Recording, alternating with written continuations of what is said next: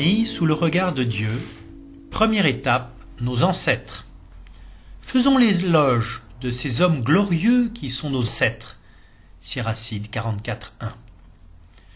Du livre du Siracide au chapitre 44, les versets 1 à 9. Faisons l'éloge de ces hommes glorieux qui sont nos ancêtres.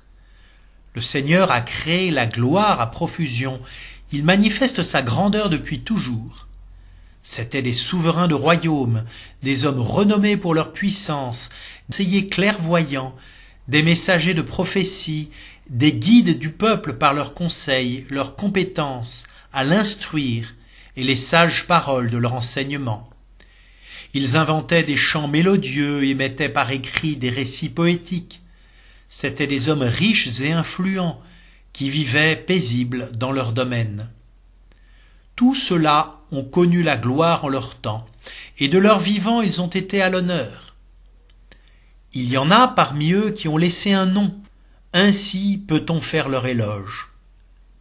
Il y en a d'autres dont le souvenir s'est perdu, ils sont morts, et c'est comme s'ils n'avaient jamais existé. C'est comme s'ils n'étaient jamais nés, et de même leurs enfants après eux.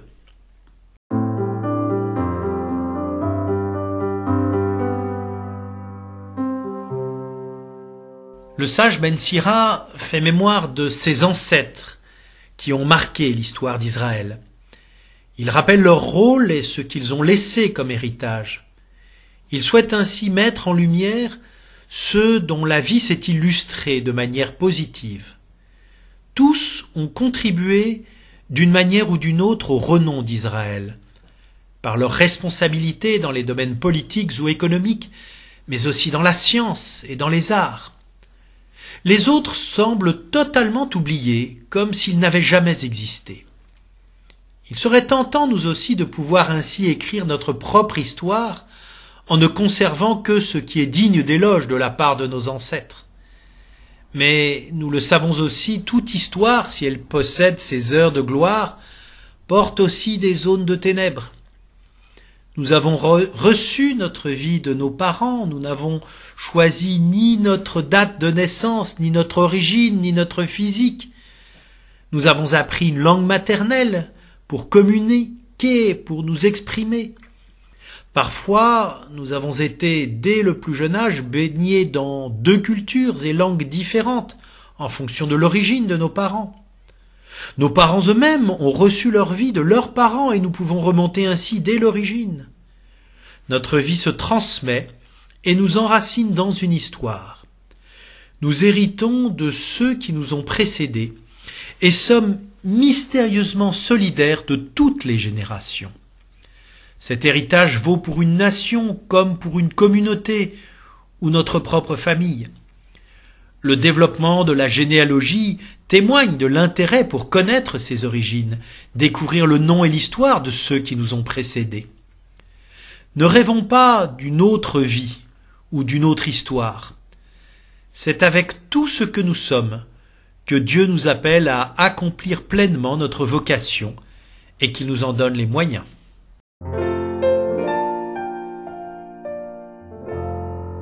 Pour mettre en pratique Mieux connaître ma famille et mes ancêtres. Photos de famille, histoire, témoignages.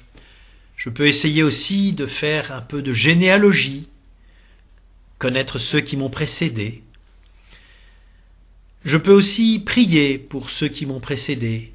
Pourquoi d'ailleurs ne pas demander une messe aux intentions de mes ancêtres? Accueillir aussi avec joie tout ce que j'ai reçu, tout ce que je suis aujourd'hui, et rendre grâce au Seigneur pour tous ceux qui m'ont précédé.